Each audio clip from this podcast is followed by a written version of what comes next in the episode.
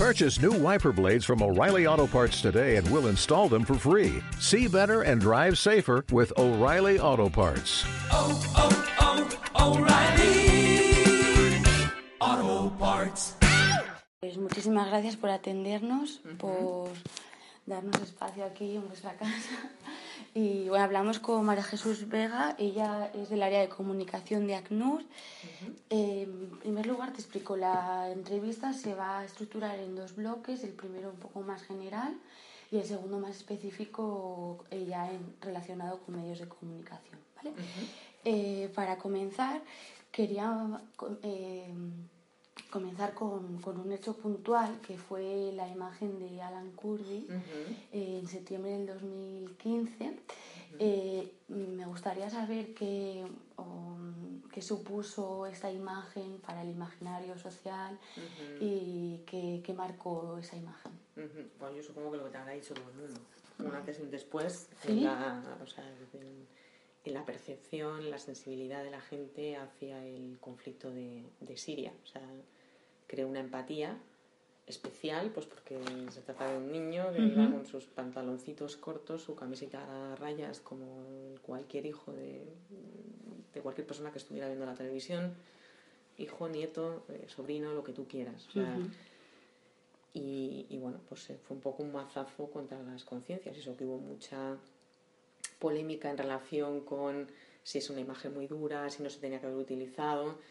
En fin, la imagen estuvo ahí y, como digo, muchas de nuestras entidades habíamos estado eh, tratando de llamar la atención de distintas maneras sobre la, guerra en Siria, que iba desde marzo de 2011, pero un poco la percepción era "Uf, estos árabes que están en la misma zona matándose entre ellos que se queden allí y que terminen ellos con el problema que crean no no había nunca se había creado esa empatía especial ni siquiera eh, la que se crea a veces cuando, cuando tú estás mostrando las imágenes de las situaciones, por ejemplo, en los campos de refugiados de África, que pueden eh, generar eh, bueno, pues más, más solidaridad o eh, incluso bueno, pues donaciones de, de personas. ¿no?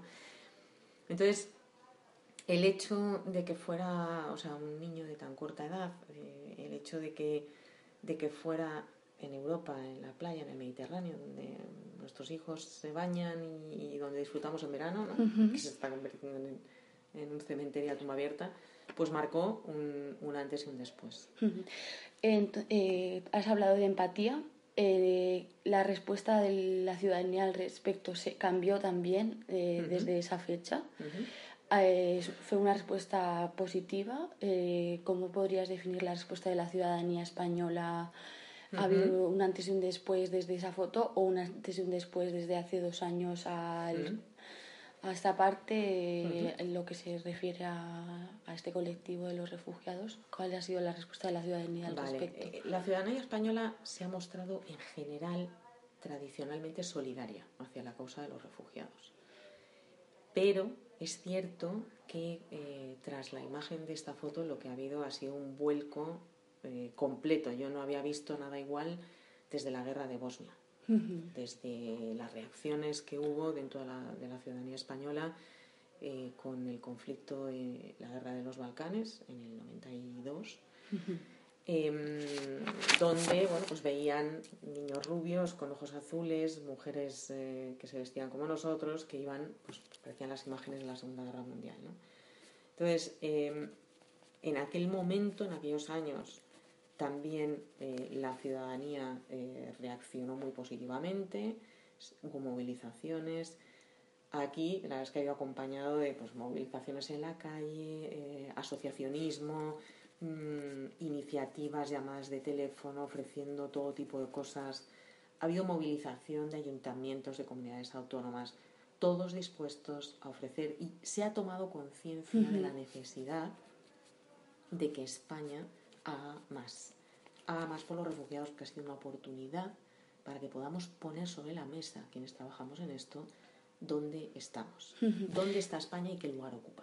Eso es, o sea, eh, después de esta respuesta positiva a estas movilizaciones por refugiados, em, ¿cuál es la voluntad política? O sea, ¿cuál es el cortocircuito que hay, si hay una disposición social tan evidente?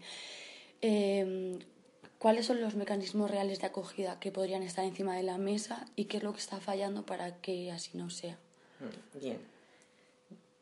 Yo creo que, o sea, es bueno que se sepa, gracias a todo el espacio mediático que nos proporciona esta, la crisis, la foto y lo que viene después, y la cobertura mediática que empieza, porque el interés ya no solamente es de la ciudadanía, el interés de la ciudadanía se motiva porque hay más medios que van a cubrir, hablan constantemente, traen imágenes, es relativamente económico viajar, ir a Congo o filmar en la República Sudafricana o la República Centroafricana, Claro. perdón, o Burundi o Níger o Colombia con 7 millones o Myanmar con los Rohingya no es eh, no está al alcance de cualquiera, pero ir a Grecia está al alcance de cualquiera. Grecia es un caos, Y se todo cubre, el mundo claro. puede ir ahí, se cubre y tiene interés. Entonces, ¿eso qué hace?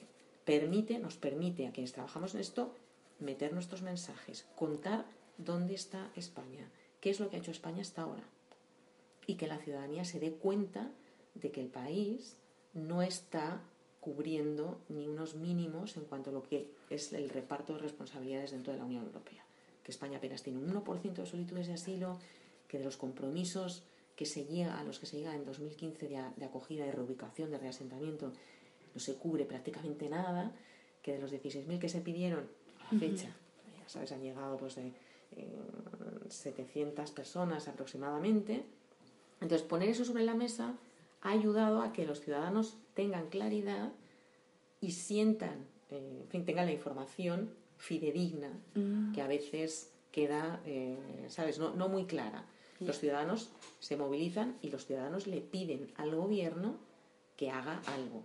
La ciudadanía se pone en favor de los refugiados, en favor de la acogida, con lo cual ahí empiezan a cambiar también las, las tornas y donde había habido respuestas negativas eh, respecto a las cuotas o se habían hecho eh, rebajas, regates, etcétera, en el mes de julio a las propuestas de la Comisión Europea con la agenda de migraciones, en el mes de septiembre ya hay otra actitud y hay otra disposición. Ojo con esto, no estoy diciendo que la ciudadanía haya sido la única que haya empujado a cambiar de decisión y a ser más abiertos y que se haya aprobado presupuesto especial para, para refugiados. Ha habido otros factores, evidentemente Alemania también ha jugado un papel, mm, se ha pedido solidaridad por parte de los países de la Unión Europea a España. Ha habido bueno, pues una serie de factores y, como no, la presión que se está haciendo desde las organizaciones que trabajamos en esto, también, eh, o sea, nosotros como organismo internacional, que tenemos la responsabilidad y el mandato de los gobiernos de velar por, por los refugiados, pero también de ONGs que están eh, a pie de cañón, aquí o en otros lugares, de asociaciones de abogados, eh, el Consejo General de la Abogacía, de sindicatos que han ido a la calle, que, en fin, hasta empresas. ¿no? Entonces, en ese momento, en ese momento, eh, el gobierno, a finales de 2015, aprueba un presupuesto especial y decide que eh, incrementa eh, los fondos y tiene que incrementar el personal también para dar respuesta a lo que viene. Lo que desde ACNUR decimos es que ese incremento hace falta no para dar respuesta a lo que viene, sino para atender de una manera mínima a los que ya están aquí, que se van de España porque no tienen a veces ni los mínimos cubiertos. Pueden estar en un centro de acogida un tiempo, a los seis meses o doce meses se van a la calle y tienen que buscarse la vida. Y no están preparados para salir y no tienen trabajo y van con una tarjeta roja provisional y no tienen redes de apoyo y no se han tejido los, bueno, pues, pues, Sí. los mimbres para que puedan volar solos. O sea, O sea, que luego hay hace un- falta un cambio estructural de todo el sistema.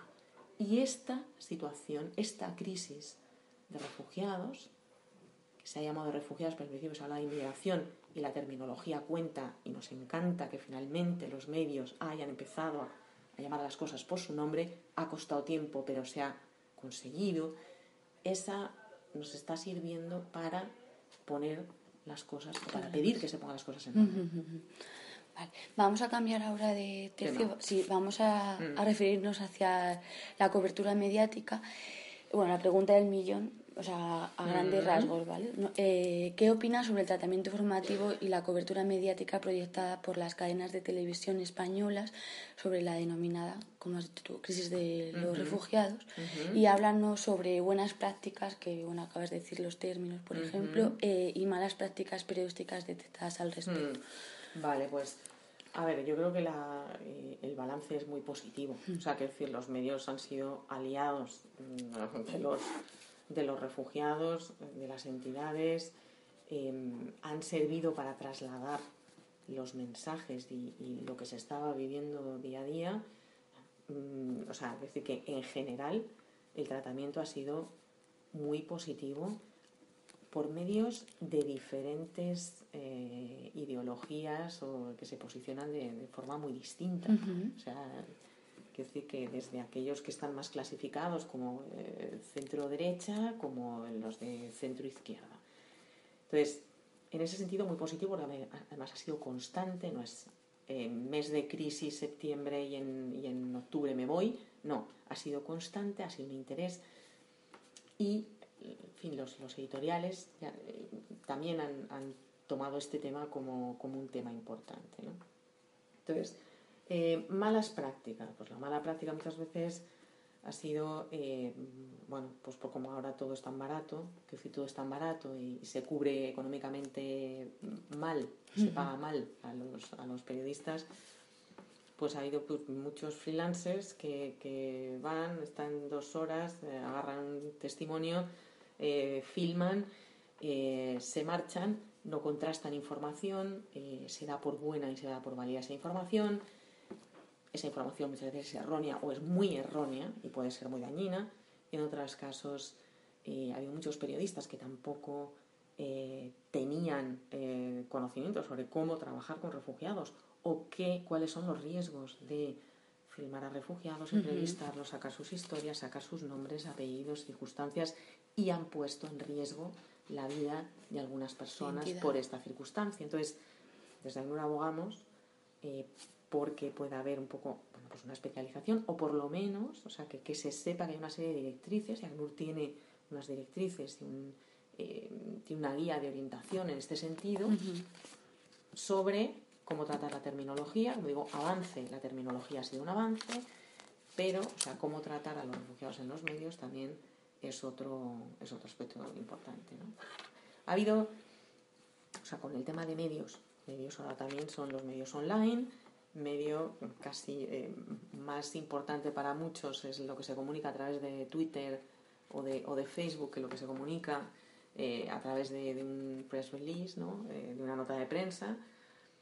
Y en ese sentido, bueno, pues mmm, el hecho de que hubiera muchísimos voluntarios españoles en las islas griegas ha sido muy positivo, o sea, muy positivo en términos globales, pero negativo en otros porque o sea, hay un descontrol enorme sobre, a veces sobre la labor que hace uno y otro, cómo se han ido, bueno, el asesoramiento que han dado a los refugiados era como, tú quieres hacerte humanitario, sé humanitario por un, dos días, vete el fin de semana a Grecia y, ¿sabes?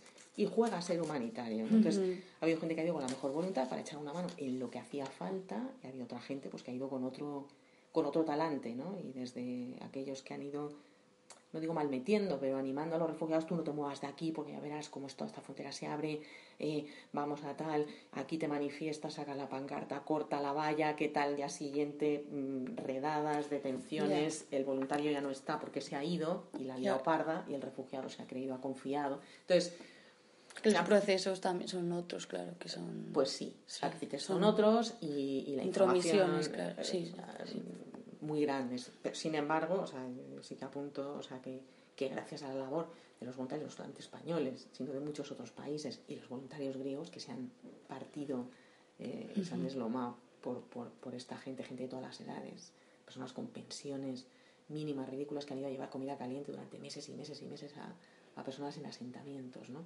Entonces, esas, esta, esta gente es otra fuente de información eh, que puede ser muy beneficiosa también a nivel de sensibilización, a nivel de transmitir lo que es un refugiado, a nivel de empatizar. De lo que está pasando. Son altavoces, ellos vuelven y además vuelven pues, a la comunidad autónoma en la que de, de la que son y de alguna manera los micros de, de los medios de comunicación regionales pues siempre prefieren eh, hablar con lo alguien suyo, sí, de lo sí. suyo que Vale. Eh, bueno, te comentaba por teléfono ayer que eh, una de, del- de los temas en los que se centra nuestro estudio es que eh, la fecha en la que está centrada es desde que entra en vigor el acuerdo de la Unión Europea y Turquía y las elecciones generales del 26J. Durante el periodo de campaña, eh, ¿cuál fue el discurso político en materia de asilo de los principales candidatos? mm. Vale. Vosotros tenéis la- entonces el estudio desde el, desde el 20 de marzo. Sí. Vale. Yo creo que es importante pensar, o sea, las elecciones, las primeras elecciones fueron el año anterior, Sí, el 20 de diciembre el 20 de diciembre de 2017. de, De- 2015. 2015, perdón. Eh, desde ACNUR empezamos a hacer lobby político con grupos políticos en 2015, de cara a las elecciones, primero a las regionales y luego a las elecciones generales, teniendo en cuenta que surgían nuevos partidos, que el tema de los refugiados es candente y va a seguir siendo candente, y teniendo en cuenta que no podemos seguir con, con esta ridiculez de responsabilidad que asumimos dentro de España porque podemos hacer más. Entonces, hicimos un trabajo con políticos para pedirles que eh, de alguna manera asumieran algún tipo de responsabilidad dentro de sus programas electorales de, cara a las, de cara a las elecciones sobre el tema de refugiados. Hicimos una mesa redonda con, con grupos políticos de diferentes, eh, de los principales eh, partidos. Después, eso fue en, en diciembre, el Día Mundial del Refugiado fue en diciembre de 2014. En- El Día Mundial del Refugiado de 2015, En junio. en sí. junio, también se organizó otro evento enfocado a políticos. Queríamos que se posicionaran y dijeran abierta y En el claramente. retiro, ¿no? ¿Lo hiciste? Ese, ese evento lo hicimos en eh, lo hicimos en la casa encendida. Ah, en la canción. Yo estuve en el del retiro que hicisteis con Carmena y... Ah, eso Ay, fue el año pasado. el año pasado, Este fue el año pasado. Entonces, eh, o sea, nuestro interés era influir en el programa electoral en las primeras elecciones, no en las segundas. Ah, como el pre, claro. Claro. Mm, Entonces, se supone, bueno, nadie sabía que íbamos a ir a unas segundas elecciones, pero bueno, Claro. vas a unas segundas y vas con el programa de las primeras, no vas a Mm. cambiar de, a- Ujú. de arriba abajo, ¿no? Entonces, hicimos también el Día Mundial del Refugiado enfocado a esto para que públicamente hubiera, bueno, pues una- un posicionamiento. Luego, previa a las, a las eh, elecciones, mandamos una serie de preguntas, y lo tenemos en la página web si lo quieres mirar, una serie de preguntas a los líderes políticos. Tuvimos respuesta de, de todos los, los, eh, líderes de los partidos políticos, bueno, excepto de, eh, de Mariano Rajoy, en relación con el tema de refugiados. Allí lo pusimos y en la página web pusimos también un resumen de los aspectos relativos a refugiados que habían recogido, los compromisos que habían recogido los partidos en sus programas O sea, es que electorales. hubo respuesta Hubo respuesta. Nosotros habíamos mandado una serie de documentos con propuestas de mejora en el sistema, propuestas o sea, cuantificables, es decir, España puede asumir esto, puede hacer más en apertura de vías legales, de visados, de reasentamiento, de tal y cual. Entonces, hubo muchos partidos. También hay que tener en cuenta que como vendía, el tema vendía, Claro, porque la a partir de ahí la, eh, la ciudadanía te lo estaba pidiendo a gritos, pues eh, bueno, yo creo que fue la, ha sido la primera vez que, Que lo han contemplado. que lo han sí. contemplado tan abiertamente y tan claramente. En el siguiente año se continuó, pero bueno, ya es decir, la lucha iba por otro lado, ya estaba ahí metido y ese era tu compromiso. Tanto si te quedas en el gobierno como en la oposición, debes de cumplir lo que tienes ahí. Eh, o sea, está claro que hubo, se contempló, había una voluntad previa, pues, o sea, de- aunque sea en periodo de campaña o pre-campaña, pero ¿qué opinas sobre la visibilidad que se ofreció en la agenda mediática de este binomio candidatos políticos y refugiados? O sea, se trasladó, uy, perdón, se trasladó a, de algún modo a... Bueno, a ver, eh, el discurso y la narrativa política del gobierno en funciones durante la época electoral y previamente eh, deja mucho que desear, mucho que desear. Y es uno de los aspectos que el gobierno tiene que cambiar.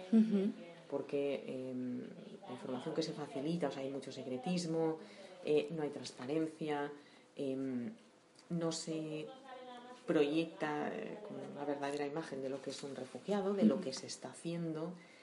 A veces se, em, se incorpora el binomio, se habla de seguridad y de refugiados, terrorismo y refugiados, se mezcla constantemente. Bueno, pues eh, en ocasiones da la impresión de que, de que se hace aposta, ¿no? O sea, para que de alguna Para manera, si yo te estoy diciendo que entre los que están en la valla puede haber cualquier terrorista, me pueden pegar el ébola o te pueden quitar el trabajo a tu, a tu hijo, pues tú estés más de acuerdo con las políticas que yo voy a hacer en relación con, El con este. claro. Entonces es sembrar miedo, generar eh, bueno, pues eso, corrientes también un poquito adversas a, a este colectivo.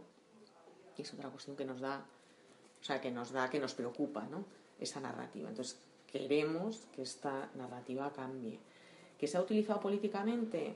Pues también ha habido partidos que han utilizado políticamente el tema de refugiados. Em, nos interesa que lo utilicen y que se plante cara a un partido u otro en relación con lo que hacen, lo que dejan de hacer, pues que lo hagan. Se sigue hablando del tema. Los refugiados han sido los protagonistas indiscutibles en 2015. Sí, fue la 2000, palabra Y fue la año- palabra de, año. la Fundeu. Eh, entonces, bueno, pues mm, sí, o sea, que a veces se ha, se ha utilizado. Ahora lo que hace falta es que todo lo que se habló, se dijo y se recriminó al gobierno eh, sobre lo que dejaban de hacer, se ponga en marcha. Y que la oposición eh, vaya adelante con, con lo que proponía. Ujú, que ejerza de ello, ¿no? De Exactamente. Vale, vamos a cambiar ahora de tema. Hablabas antes de los términos. Eh, la ciudadanía habla y entiende este fenómeno que, como nos lo han contado y tal y como los medios lo han denominado, que es la crisis de los refugiados. ¿Qué opinas de esta calificación? ¿Qué incluye y qué Mm. excluye esta denominación? A ver, yo estoy muy contenta con que hayan tomado finalmente la calificación de refugiados, porque llevamos mucho tiempo alertando de que estaban llegando cada vez más personas que venían huyendo de la guerra, de la persecución y no tanto de, eh, de situación económica eh, difícil en sus países, que por supuesto tienen todo el derecho del mundo a moverse y a trasladarse, pero legalmente tiene otra vinculación. Y cuando tú hablas de una, eh, un colectivo en particular, esa palabra implica una serie de condiciones legales. Y hay veces que los gobiernos o los gobernantes no quieren utilizar determinadas palabras para no comprometerse. Y es mejor decir inmigrante irregular que refugiado. Porque si te toca decir refugiado, como país firmante de la Convención, Claro, te toca hablar de protección. Con lo cual han estado muchos países tratando de evitar esa palabra. Pero hemos estado de manera machacona y machacona y machacona. Ya con la aparición de la famosa foto de, de Aylan se empezó a ver y se nos permitió de alguna manera, como decía, transmitir mensajes y en esos mensajes transmitir la realidad. O sea, tú cuando transmites los hechos y cuantificas los fenómenos, si no hay nadie que le dé la vuelta, esos, esos son los datos que hay y que cada uno saque sus conclusiones. ¿no? Entonces, si tienes el 80%, 87% de la gente que llega por mar a Grecia, procedente de los 10 principales países productores de refugiados, pues está claro que no estás hablando de inmigrantes económicos. Y las palabras, como digo, cuentan. Entonces, eso ha sido positivo, que se llamara eh, por su nombre y que se distinguiera entre lo que es un refugiado y lo que es un inmigrante económico, sin hacer de menos a ninguna de las dos categorías, simplemente van por vías legales diferentes. Y la palabra crisis, que ligada a. Bueno, la palabra crisis es un poco de risa. eh, es un poco de risa porque cuando estamos hablando en 2015 de la crisis de refugiados, sí, para Europa es una crisis porque el número de personas que han estado llegando a Europa en los últimos años pues es mínimo eh, comparando, si, si lo ves en perspectiva, con 65 millones de personas en situación de desplazamiento y el 86% de ellas acogidas en los países más pobres del planeta. Entonces, es un poco de risa, pero hay que reconocer que esta situación de refugiados a la que se ha visto eh, enfrentada Europa es la peor crisis de refugiados que ha visto Europa desde la Segunda Guerra Mundial. Entonces, eh, ¿qué ha pasado? Pues es una crisis porque se ha convertido en una crisis porque no la has sabido gestionar. No porque no la supieras gestionar, porque tienes los mecanismos. Tienes los mecanismos, tienes la legislación, tienes el sistema europeo común de asilo que no está funcionando para nada porque no se ponen en marcha aquellos, eh, aquellas disposiciones que se prevén dentro de, de la legislación vinculante para los estados de la Unión Europea y se ha dejado que sean tres cuatro países los que llevaran todo el peso de la situación. Estos países han sido Grecia, Italia, Alemania, donde han ido pues, más de un millón de, de- de personas eh, entre unas cosas y otras. Entonces, Alemania y Suecia tienen el 45% de las solicitudes de asilo de, de toda la Unión Europea. Entonces, no está funcionando ese sistema europeo común y seguirá, seguiremos hablando de crisis, de crisis de todo, de crisis de valores, de crisis de gestión, de crisis de derechos humanos. Eh, o sea, mm, mientras eh, no se tomen, o sea, mientras no haya una voluntad política de, de atajarlo adecuadamente. Este problema, la situación de los 62.000 eh, refugiados inmigrantes que hay en, en Grecia, se podría resolver en una semana si hubiera voluntad política, porque hay cuotas abiertas vacías. Hay una necesidad imperiosa de sacar a esa gente de donde está. Están muchos, bueno, muchos, cada vez quedan menos, pero todavía hay gente en tiendas de campaña, bajo la nieve, temperaturas bajo cero, o sea, arriesgando la vida, o sea, con, en fin, enfermedades y de todo. Y, y me da igual. Yo me pregunto si fueran ciudadanos europeos, si estaríamos haciendo lo mismo y si no hubieran, bueno, pues puesto en marcha los dispositivos de emergencia para, respuesta. Vale, vamos a seguir con, lo de los, con los medios de comunicación. ¿Qué papel fundamental tienen los medios de comunicación, en concreto la televisión, como medio de primer alcance que informa sobre una realidad tan compleja? ¿Crees que lo están haciendo bien? Antes hablabas de que sí, que, pero que hablemos de la responsabilidad para contar una realidad tan compleja. o sea, Hombre, la responsabilidad es enorme. A ver, es enorme mm, y la televisión, pues todos sabemos que, que influye muchísimo porque estamos en un mundo audiovisual. O sea, eh, en fin, quiero decir que llega de inmediato, crean opinión. eh, Como medio en fin, generalista es un también, meno- que- Exactamente, es un, es un medio generalista. Luego además hay mucha gente que ahora de- no puede ver en directo ver los telediarios, lo que sea, y, y lo hace luego a través de los podcasts y, y en, en red. Entonces, eh, a ver, hay noticia si se ve. Es verdad que también si se escribe, pero no es lo mismo No. verlo. Y, y bueno, esto es aquí cuando... Cuantas más llamadas recibes es cuando hay alguien que ha visto un telediario o una, ¿sabes? Eh, una imagen en, en televisión, en la cadena que ellos hayan elegido y llaman para preguntar y para pedir explicaciones. Y además ahora con el tema este del frío, pues no hemos parado tampoco de recibir peticiones de gente que ha visto estas imágenes. de Entonces, son pues muy poderosas, con lo cual es muy importante, es muy importante eh, lo que acompaña el mensaje, la narrativa que acompaña ese mensaje y la línea, la línea editorial, o sea, es hacia dónde te quieres inclinar, por qué quitas una palabra, cuando pones un adjetivo, cuando lo quitas, cuando, lo enfocas también, claro. cuando exactamente. ¿Sabemos por qué número? eh, ya va quedando poco, ¿eh? Ya nada. Sí, vale, vale. Eh, no sé qué hora exactamente. Sí, no, no te Vale. preocupes. Eh, mm, mm. hablábamos un poco qué palabras quitas, cómo lo hablas. eh, entonces, ¿cómo, mm, ¿cómo se podría evitar el enfoque anecdótico que algunos medios otorgan a este tipo de coberturas?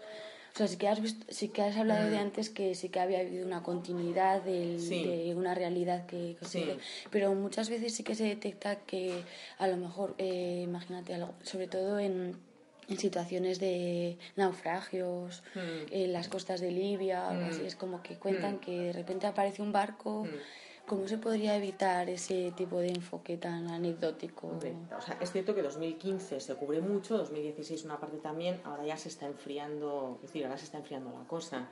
O sea, se enfría muchas veces porque la gente ve lo mismo siempre, se cuenta de la misma manera siempre, son números, son una piña de personas de cabezas eh, en una cubierta. Entonces, yo creo que hay que contar la historia que hay detrás. O sea, Ujú.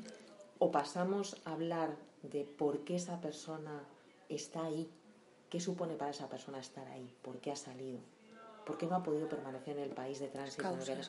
Y te vas al origen para que realmente se sepa eh, bueno, pues, eh, cuál, es, eh, ¿sabes? cuál es la motivación que, que le empuja a una persona a dejar lo que tiene, todo lo que conoce, todo lo que ha hecho a lo largo de su vida, todo lo que ha recopilado, creado, en fin. Entonces, si no profundizamos, si no profundizamos nos quedamos simplemente, pues eso, en, el, en lo anecdótico, desgraciadamente ahora ya no solo, o sea, lo único que es anecdótico es que el número de muertos sea superior al último que dejamos, o porque sea más dramática la muerte, o porque haya, eh, bueno, pues algo que, que- que tenga más sangre todavía, ¿no? Entonces esto hay que tratar de evitarlo y para eso, pues yo creo que tanto los periodistas como, como los editoriales, como quienes trabajamos en, en- en este ámbito, pues tenemos que buscar y tenemos que ofrecer soluciones un poco más creativas y animar a, a- a enganchar noticias. ¿no? Por ejemplo, pues con el tema de las Olimpiadas, enganchamos con algunos refugiados que se estaban Mm, presentando a, los Juegos Olímpicos por primera vez y ahí pues teníamos a Es otra los de mira, ¿no? marca, Claro, los de la, sí. otro público, otra Sí. audiencia, es otra forma de sensibilizar, ¿no?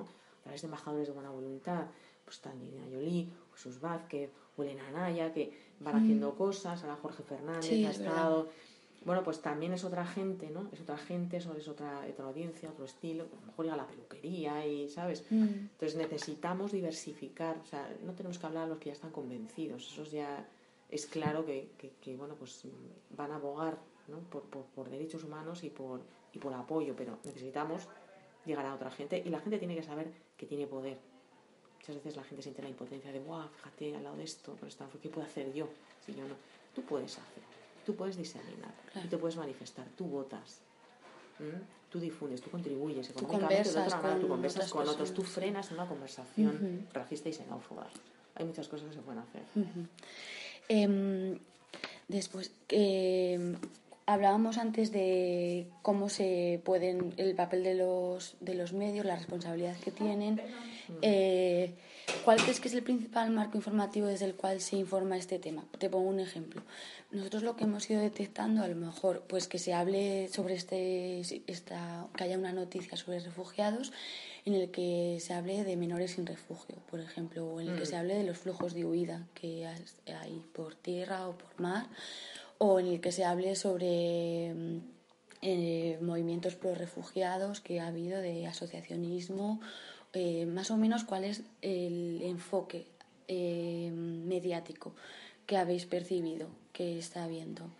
O un enfoque más político hacia las medidas europeas que se han ido tomando. Sí, a ver, el enfoque político interesa, a veces, yo diría que interesa a veces poco, o sea, decir, hay corresponsales en, en Bruselas que van contando pues lo que va ocurriendo, a veces eh, sale el tema a las cinco, o sea, con pena, ¿no? Por, por- porque ha habido un atentado y entonces resulta que el que lo había cometido en su momento intentó colarse por la vía del asilo, eh, por supuesto le denegaron la petición, pero claro, ya queda el tema de había pedido asilo, es que podíamos pedir asilo tú o yo igualmente. O sea, quiero decir, entonces hay veces que, que sale por eso, por un acontecimiento trágico y se hace ese, ese- esa vinculación eh, refugiados, terrorismo, y estamos hablando de gente que huye del terrorismo, precisamente de ese terrorismo. ¿no? Entonces, a veces sale por ese tema, otras por los naufragios, mm, otras por lo que nos puede afectar eh, directamente, o sea,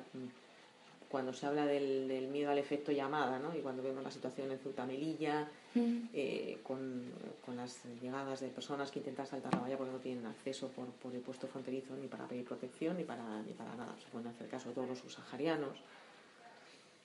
A veces sale algo cuando tienes una historia bonita, potente, fuerte y tienes a alguien que, que te lo puede que te lo puede contar. Aquí los medios recogen bastante lo que ocurre en, en el Mediterráneo, o sea, tienen interés en el Mediterráneo, Italia, Grecia, mm, Malta no, no en exceso.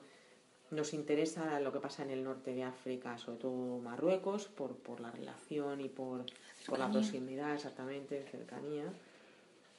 Y lo que ocurre más arriba, pues, en fin, o sea, hay veces que interesa destacar situaciones eh, tremendas que ocurren arriba como para hacer ver eh, que si se, esto ocurriera aquí, fíjate qué horror, menos mal que nosotros no tenemos ese problema o no hemos acogido a tantas personas, porque si no nos pasaría lo que le ha pasado a...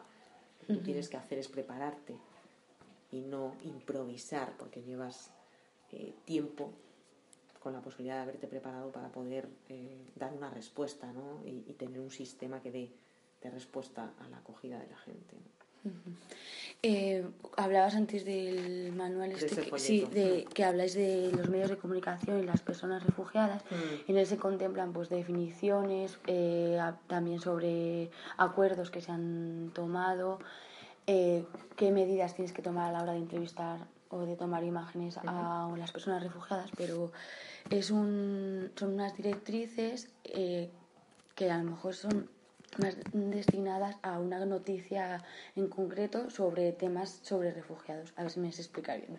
En el caso de un programa de televisión o un informativo televisivo en el que en la agenda mediática se, tra- se tratan muchos temas, Ujú. eh, y por ejemplo, en un mismo día, lo que hablabas antes, se puede hablar de un tema relacionado con terrorismo en el que de alguna entra el pues lo que hablabas antes de que fue un, un solicitante de asilo que se le denegó el asilo y seguidamente en esa misma sección internacional eh, te hablan de de yo pues eso de pues de los cupos o que van a llegar a España Claro, o que sí. O sea, eso se es puede hacer. peligroso claro Hombre, por sí. supuesto, por supuesto que es peligroso. Es peligroso hacer eso tanto cuando estás haciendo declaraciones como si lo estás poniendo en un, en un medio escrito, como si lo estás haciendo en un montaje de televisión. O sea, que quien, quien lo tiene que montar y quien decide la secuencia de los temas, pues o lo está haciendo aposta porque tiene, ¿sabes? Una Eh, una- una- sí, directrices de tú mete esto después de esto, o, o es muy poco profesional o no tiene realmente noción. Yo no creo que esta guía, de todas maneras, eh, la tenga mucha gente. El, el tema con los medios de comunicación es que hay una rotación brutal y una movilidad muy grande. Entonces, había antes gente especializada, pero con la crisis, que también afectó Claro, a la los medios de comunicación, pues no, eh, quiero decir que mm, la mayoría de los que llevaban inmigración, asilo, los, han- los mandaron a economía o a deportes, o suprimieron directamente eso, entonces hubo gente que se marchó. Entonces es empezar de cero. Nosotros estamos trabajando y hemos hecho seminarios con, con medios en Madrid, hemos hecho seminarios en, en Ceuta, en, o sea, perdón, en, en Melilla, hemos estado haciendo cosas en Cataluña, o sea, vamos tratando, aparte de, ese trabajo eh, al día, esa formación al día que haces al teléfono cuando te estás una hora con un periodista que va a entrevistar a un refugiado, que le explicas, que le dices, que le hablas de las precauciones, que le hablas de la formación que tiene que llevar, que, que se prepare antes en tal, en tal, en tal. O sea, mm, es una labor constante la que tenemos que hacer en ese sentido, pero yo creo que es algo que merece la pena porque pues, un periodista sensibilizado, formado y con esa noción, pues siga en asilo o termine en deportes o en lo que sea, se va a llevar también esa, ese, conocimiento ¿no? y, esa, y esa parte de sensibilización que luego va a hacer suya. ¿no? Y muchas veces, pues gracias a este tipo de personas, a periodistas convencidos y, motivados, es como, como consiguen pelear cuando es la reunión editorial, eh, meter determinadas noticias y no otras, o darle un enfoque y no otro, ¿no? Eh, porque es gente formada, preparada, que puede argumentar y discutir y darle la vuelta a alguna, ¿sabes? A, a- a la reunión o a, a lo que se esté discutiendo en una reunión. Entonces, eso, esa formación pues es, es importante.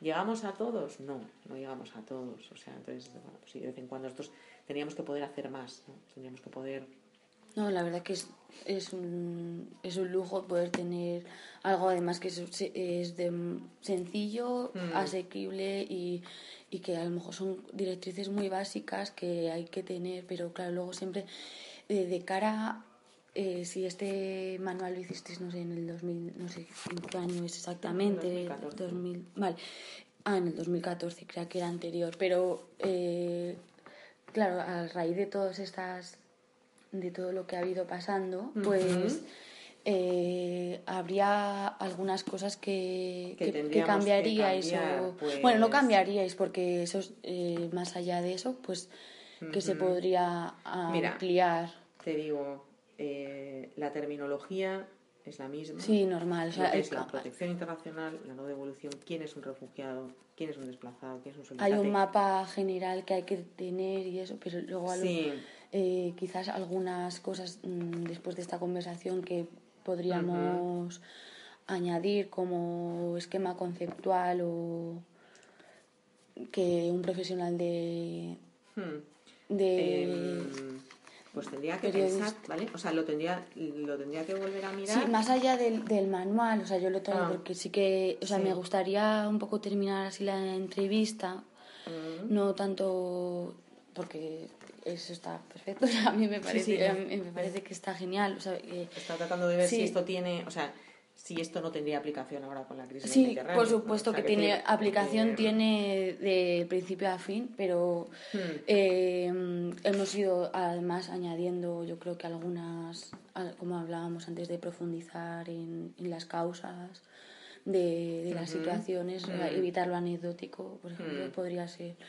Eh, me gustaría acabar así un poco mm, repasando a modo de esquema conceptual cuáles crees que serían los pasos a seguir o directrices adecuadas a la hora de informar sobre temas relacionados con personas refugiadas y protección internacional para de alguna manera poder a lo mejor crear un- una continuidad eh, Hmm. A ver, ligado sería hacer eso. un resumen de la entrevista que hemos hecho. O Bueno, sea, pero el- tú vas a ir sacando de cada una mi de las respuestas. Esta va a ser tu tarea. Sí. Tu tarea va a ser ir Pero si hay algo más que quieres dicho. subrayar, así Sí, como incidir, incidir, sí, bueno, algo vamos a así. incidir que no se puede olvidar. O sea, quiero decir que, que la actualidad eh, a veces nos come, pero que no podemos olvidar que, que el, el trabajo de los medios es un trabajo de zapador muchas veces, es un trabajo que consigue cambiar cosas, que consigue hacer mucho grandes poder. cambios, que tienen muchísimo poder, incluidas las redes, que tenemos que tratar de ver cuáles son, o sea, sacarle todavía mayor potencial. O sea, hay gente que habla, y, ves al, al Trump que habla directamente a través de Twitter, ya, o sea, no hay más, ¿no? Entonces, que tenemos que ver el potencial, que no podemos olvidarnos de temas que sabes que, que no pueden caer en el en saco roto porque van a eh, van a poder cambiar políticas porque van a mejorar la vida de la gente porque van a, van a cambiar respuestas y tenemos que hacer una labor constante de, de goteo y de, y de tocar conciencias ¿no? Eh, en la ciudadanía. Entonces no digo que sea permanente, por supuesto la actualidad hay que cubrirla, pero no nos olvidemos y de vez en cuando sigamos con lo mismo porque de lo que no se habla no existe.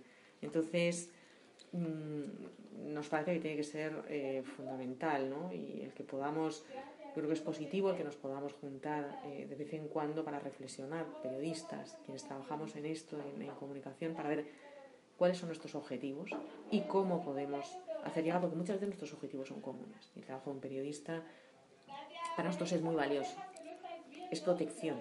El trabajo de un periodista puede ser protección. O sea, un periodista que alerta sobre una devolución, sobre un- una situación así, permite que se cambie. A veces es algo que llevamos repitiendo nosotros a nivel oficial.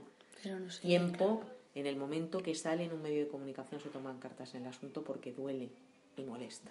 Entonces, quiero decir que es, es importante, pero para que eso te- sea eficaz, el periodista tiene que estar bien informado, tiene que tener unas buenas, eh, una buena base y tiene que ser eh, fidedigno. O sea, entonces, bueno, pues yo creo que en eso podemos hacer un trabajo conjunto importante. Vale, pues muchísimas gracias. Bueno, pues Qué interesante todo. Me ha gustado mucho hablar contigo porque te había visto en algunos sitios. sí, o sea,